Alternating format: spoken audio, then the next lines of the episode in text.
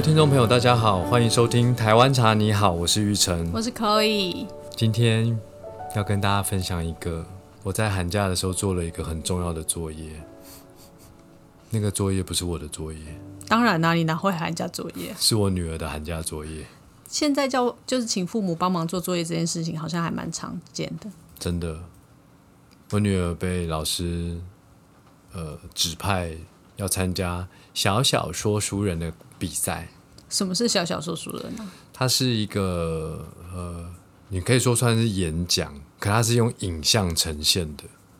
然后这个影像要有三分半到五分半的时间，不能剪接。把演讲的过程录下来。对，一镜到底的演讲。嗯，那你可以搭配道具，那当然这个影片也可以上一些字幕。我女儿在寒假一一放寒假就跟我说，叫我开始写这个讲稿讲稿。那当然要写，要我写就是一定会去写跟茶有关的故事。对啊，老师好像也是希望他讲一些跟茶有关的事情嘛，对，然后我是开学前两天才把它写完。很像你的个性啊，真的啊，就是这么早准备干嘛呢？就是要交接的时候就讲就好了。所以这个讲稿我写了台湾茶的历史、品种、风土、工艺，就是茶风味的内涵，然后还写了怎么喝茶的前中后味，还有写了六大茶系。就是一个初学想要认识茶需要知道的一些事情，对，其实蛮难的耶。我也觉得我们这几件事情其实花了呃，从台湾茶你好 Podcast 开播以来，刚刚你讲的嘛，第一个是台湾茶历史，第二个是品种风土工艺跟风味有关的，再来是六大茶系，还有品茶的方法方法。哎，这个大概已经大概有占一半集数了耶，有啊，快要一百了吧？有啊，就是各种角度切入什么的，其实这些东西都是一直不断就是环绕在这个要你想要喝茶进入这个门槛，想要知需要先知道的一些事情。对啊，所以其实按照我过去在准备演讲的经验，三分半到五分半，其实大概要八百到一千字的内容。嗯，然后其实演讲这种东西，我后来领悟出一个道理，就是短时间的演大于讲。然后如果是什么三十分钟或一个小时的那种演讲，讲大于演。嗯，那演。就是要背台词啦，嗯，哦，你要把这个台词都先熟记在脑海中，然后再透过生动的方式去把它诠释出来。是，所以基本上这个讲稿我写完的时候，包含大家好第一句我也空了一段，总共有十二段。然后我女儿看到那个讲稿的时候，就大叫：“怎么可能背得完？”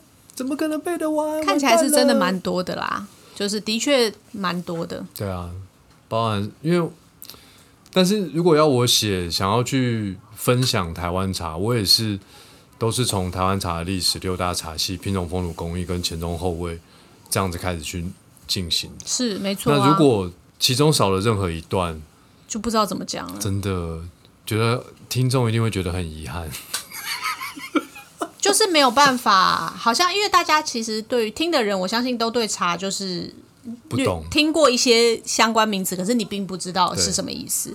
那如果你只解释了 A，你没有解释 B，他就还是带着一些疑惑。我相信听完这一段，应该就是如果都有一字一句多听几遍的话，应该都知道说这些东西基本概念在哪里了。然后他看到了总共有十二大段嘛，然后就一直大叫大叫大叫，然后我就跟他说。那距离这个影片要交件，其实还有大概一个月的时间。你能不能每天背一段就好了？他说：“好，每天背一段。你看一段有一两百字，我不要，我不要。”然后我跟他说：“你看一下第一段是什么？”他说：“大家好。”我说：“对对对，今天就背完了，背这一句就好了。背好了吗？”然后背好了，他就很高兴。然后他就跟我说：“真真的不用再背下一段吗？今天只要背大家好吗？”我说你想背就背，你不想背，我明天就再背第二段。那他说那后天要怎么办呢？我说后天你背第三段，可是第一段、第二段你都要再背一次。他说哦，这样听起来不会很难。我说对啊，十二天是不是就背完了？就背完了。是啊。然后十二天背完之后呢？再练习一遍。你还有十八天，每天练一遍。每天练一遍。那是不是就滚瓜烂熟了？结果你知道，神奇的就是他大概一个礼拜就把十二段背完了，因为他发现其实背一段的时间蛮短的，然后他会忍不住问我说：“爸爸，我今天可以再多背一段吗？”我说：“可以啊，当然可以啊。”然后有一天他从学校回来，我就说：“哎，你今天有背吗？有背一段吗？”他说：“我今天整张都背完了。”对，全部背完了。我说：“那你要背给我听。”嗯，好，我就背得很好哎。然后你知道，我就看到了一个缩小版的女女林玉成，你知道吗？因为他讲的东西就是我平常在讲。他比你可爱多了啦。对对对，他比我可爱多。可是你知道，我觉得这个感觉很有趣。就是他的确有，当然，因为他从小就喝茶嘛，所以他对于茶的味道是很熟悉的。可是这些历史跟品种风土工艺师，他当然这些名词都是。靠着令赏的讲稿，他才背起来的吧？但是他的确也练习了之后，觉得好像有点陌生，又不会太陌生，于是他真的背起来，其实也不会很困难。那背起来之后就很有趣，真的，就看他在讲那个内容的时候，觉得蛮好玩的。真的，我们今天就把这个小小说书人的这个内容就分享给大家，分享给大家听。希望大家也可以听听看，一个八岁的小朋友跟大家分享台湾茶的美好旅程。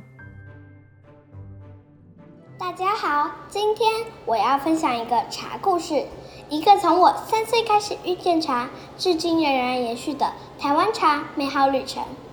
我的爸爸对茶情有独钟，虽然白天辛苦工作，但晚上的时候都会开心的泡茶给我弟弟妈妈喝。爸爸说，全世界的茶因为发酵程度、发酵方式的不同，可以分成六大类。绿茶、红茶、青茶、黑茶、黄茶、白茶。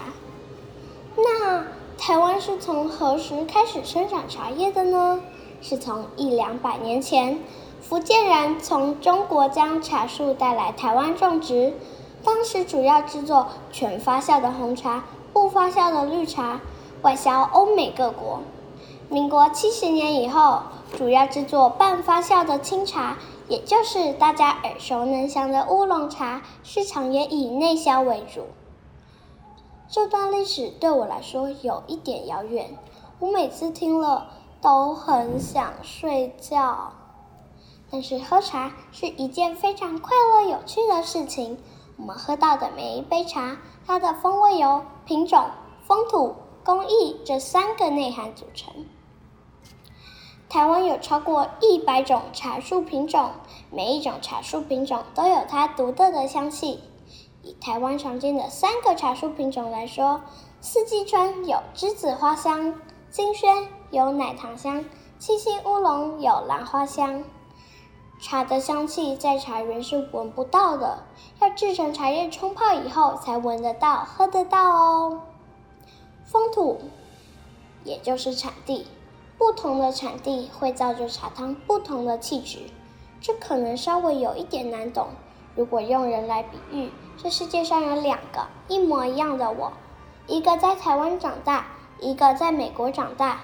从小到大，吃的、喝的、看的、穿的、听的、用的都不一样，就会有不同的气质。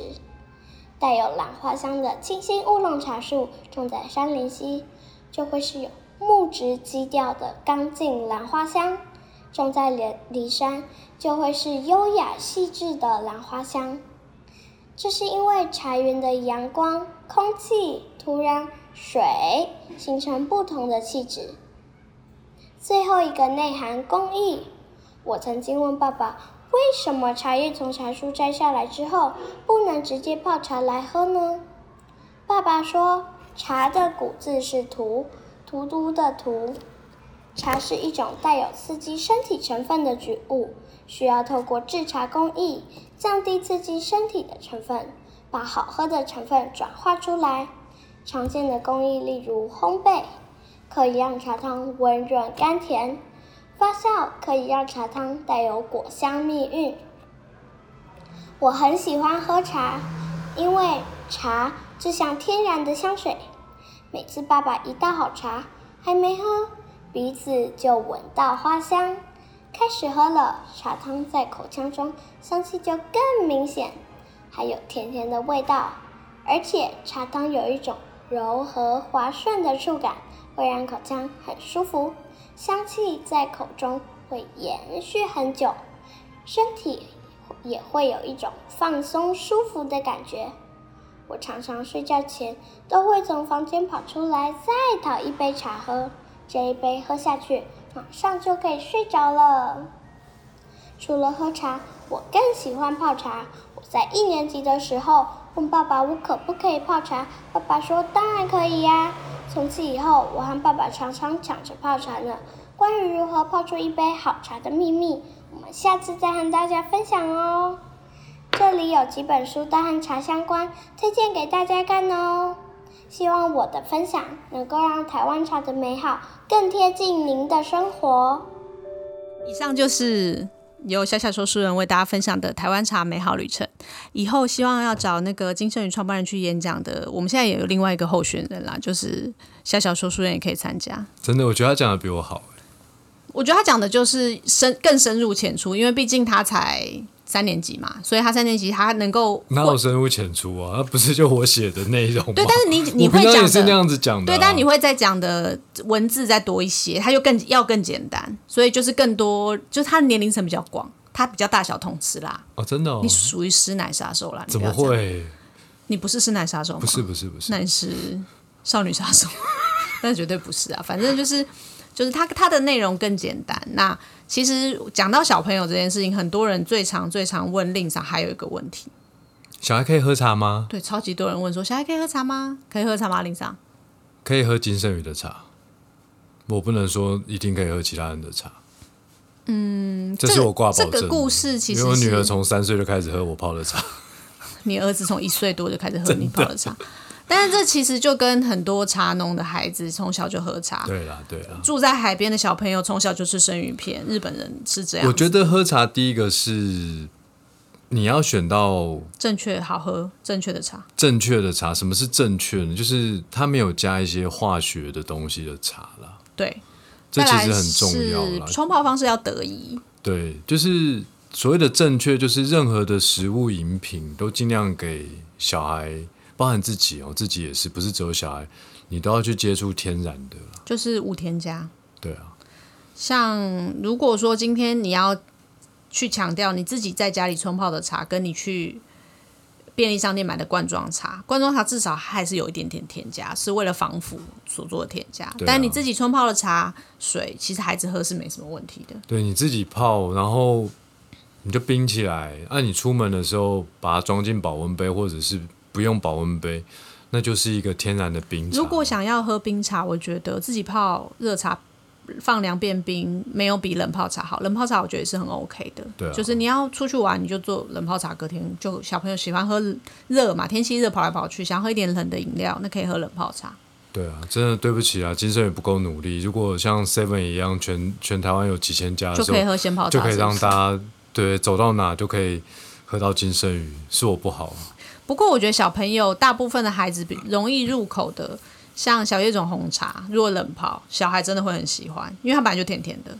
对啊，就小朋友都会觉得，哎，甜甜的红茶，其实它没有加糖，但喝起来就是很甘甜，然后有一个柑橘的香气，我觉得是很适合小朋友喝的。那我们家的小孩是很喜欢喝高山茶，那是奇葩的路线，但是小朋友大部分都可以接受红茶。对，然后除了茶叶要正确之外呢？就是冲泡的方式，嗯，就是其实所有的，即便是咖啡好了，它过度萃取，它也会变得难喝。茶也是啊，茶的古字是土，所以它会有刺激身体的成分。那你冲泡的方式如果不对，比如说浸泡时间太长，或者是呃使用的量不不对的话，其实它喝起来不管是会胃不舒服啦，或者是。舌头哪里刮刮磨磨的啊？怎么这都有可能。那小朋友喝的话，还有人会很在意咖啡因嘛？那就是冲泡时间要短。对，就是茶的骨质是土，所以呃，我们不能把刺激的成分过度的萃取。那如何不要过度萃取？就是你的茶叶量要够多，浸泡时间要很短。对，那这个够呢，就是关键的。我的建议通常都会是你平常放多少量，你再多放一倍。你平常一泡浸泡多久呢？你现在把它只剩下三分之一的时间。缩短时间啦，量对变多，三分之一的时间。是那为什么是三分之一不是二分之一呢？因为想喝茶的心是不能等待的，所以我怕就是只有减少一半的时间，这样你还是心理上很焦急，很想要喝到这杯好茶。然后如果这样子浓度不够，那我跟你说，那一定是你的水水温不够，水温不够。是这也是有可能的。对所以就是用这样的方法去泡茶给小朋友喝，热茶就是降温一点，他就可以喝。那如果是冷茶，就喝冷泡茶。你比如说，本来一泡浸泡三十秒，大约哦，大约真的也很少人真的会拿计时器，但是你现在就只能十秒。十秒，但是如果你发现十秒还是味道不足，味道不足，茶叶量变多，再多一点，或者是水温一定要够烫，对，这样的茶保证很好好喝。然后小朋友喝的量就是，当然不要比大人多，就是喝一些就可以了。对。那如果是冷泡茶的话，冲泡方法就是我们的网站都有教，但是小朋友可以喝这个冷泡茶是没有问题的。然后第二个其实常常被问到关于小朋友跟茶的，就是，哎，小朋友有没有哪些呃可以就是适合小朋友看的茶书？对，就是呃，应该说他如果想要对茶有一点了解，有没有什么绘本是跟茶相关的，有然后可以推？有啊，有啊，有啊。就是因为这个小小说书人这件事情，其实我有去查了一些相关的绘本。那因为之前老师有说要在，因为是小小说书人嘛，他其实是一个。呃，教育局办的活动就是跟深耕阅读有关系的，所以老师说后面都要推荐书籍哦。那我只看过大人的书，所以我当然是内举不避亲的推荐了《台湾茶你好》给老师，老师就说哇，真的太棒了，所以他就有推荐台湾。我是本来只想要推荐台湾茶你好的啦，我知道，但是我们不能就是这么偏颇，但是为了画面的丰富性，所以就还推荐了另外两本，我们就另外还是放了两本。对其他的茶书。那呃。茶的绘本，也就是就是小朋友读的书，我也查了一些。我觉得有两本绘本可以推荐给想要多认识一些茶，或是有一些爸爸妈妈想要让小朋友认识什么是茶的绘本，你们可以去找来看看。我们会不会变成儿童节目、啊不会。啦，第一本是爸台湾茶你好，我自我相信台湾就是儿童节目的 podcast，它真的是收听率很高，而且竞争很激烈。你知道那些什么童话套丢岛啊，什么这一些都是真的，妈妈，真的都巧巧巧话，话，对，什么从前朱从探前，长推理故事集，这这些真的都是收听率，而且点阅就是真非常非常多小朋友听的，因为其实就像以前的广播节目一样，很多人听，那他们也都很用心。但是我觉得，台湾茶你好还是不能被取代的。我们这个领域没有很激烈啊，所以，就你想要从毛儿童界发展吗？不是不是，我们就是不要去那种太激烈的对对对，但我就只是推荐一下，就是两本绘本给各位小朋友们。第一本是小鲁文化的《爸爸的友善茶园》，它的内容其实有讲到，就是说怎么把茶树种植之后变成茶叶，因为其实茶树种植之后要变成茶叶，它是要经过一些制茶工艺的，它有把制茶工艺画的蛮清楚的。然后再来就是你泡茶的流程，它也画的蛮清楚，它都有详细的图解可以告诉大家。那我觉得这个是呃了解台湾茶怎么做这件事情是蛮不错的，就是销路文化的爸爸的友善茶园。然后另外一本书是青林国际出版的《奉茶》，常常我们就是我们那个年代小时候会在那个庙口啊，还是是爬山的路上会看到很大的茶水桶，只写“奉茶”两个字。那它里面有的时候是有茶的茶水的，有的时候是单纯的白开水。那它都是给过路，就是不管是路赶路的人啊，什么可以就是解个渴的一个呃很贴心的服务服务。有时候就是邻里间啊，不管是乡长啊，或者是大家如果是爬山的话，他就是山友们自己轮流扛水上去。那这本故事是讲土地公在很多地方都看到这个奉茶的茶桶，于是他回到天庭的时候，他要送一个礼物给玉皇大帝，他就提了一个这个茶桶，上面写“奉茶”两个字去给玉皇大帝，然后玉皇大帝就。他就跟玉皇大帝说：“世界上最好的茶水就是充满浓浓人情味的茶水。哦，我以为是金圣宇的茶水，”那其实这就跟金圣宇令长常常在讲，就是说，其实茶这件事情有一个很重要的本质，就是亲宁静亲切，对，还有那个相聚时光。其实我觉得亲切在茶的这个文化当中是很很显著的，就是哎、来喝茶，喝杯茶，坐下来喝杯茶嘛。这件事情其实是在嗯台湾社会里面很常发生的事情，所以让小朋友、大人小朋友们都了解什么叫做奉茶，然后也去感受一下茶水这件事情在呃台湾社会里面浓浓的人情味。对我还是一直很相信一句话，就是你用什么东西去灌溉它，那它以后就会长出什么样的东西。你女儿变成小小林玉成这件事吗？不是啦，我的意思是说，你看茶它的本质就是可以带来内心宁静，是。然后创造周遭的人相聚，没错，相聚或者是大家的心的距离更近一些。是。那如果说，呃，各位听众朋友，假设你是有孩子的，那你其实在他小时候就可以灌溉他这些，不是说要相聚的时不是说要把这些茶淋在他头上去灌溉他，不是这个意思那。可能是就是功课不写的时候泼一个冷水，对，就可以。带他去，比如说茶相关的，比如说在平林就有茶叶博物馆对啊然后其实，在台湾各地也都有很多观光茶园，或者是说你也可以带带他来我们的金盛宇永康概念店，对，或者是新竹的门市，或者是我们的基隆太平青鸟，让他喝喝茶。基本上我们泡的茶呢，小朋友都是可以喝的哦，这个是绝对没有问题的。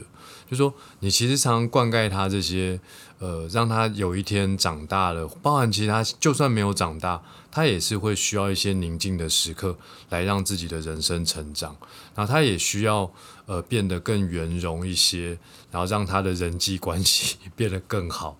所以我还是觉得，呃，如果你有小孩，其实可以从小就让他开始慢慢的接触一些茶，呃，饮料也好，那或者是呃这些相关的知识内容。或是茶文化，对相信在他未来的人生都可以给他很大的帮助。对，那如果你你没有小孩，那更好啊，就赶快灌溉自己啊，就把就把金圣宇当水、啊，或者是你的朋友啊、父母，你都可以带他来喝？Uber Eats 茶。上面都买得到，对不对？好，歪掉喽。歪掉。对对对，就是就不管是你的孩子，或是你的长辈、你的朋友，其实我觉得用茶来相聚都是一件非常美好的事情。以上就是今天的节目，我是玉成，我是 Chloe，大家拜拜，拜拜。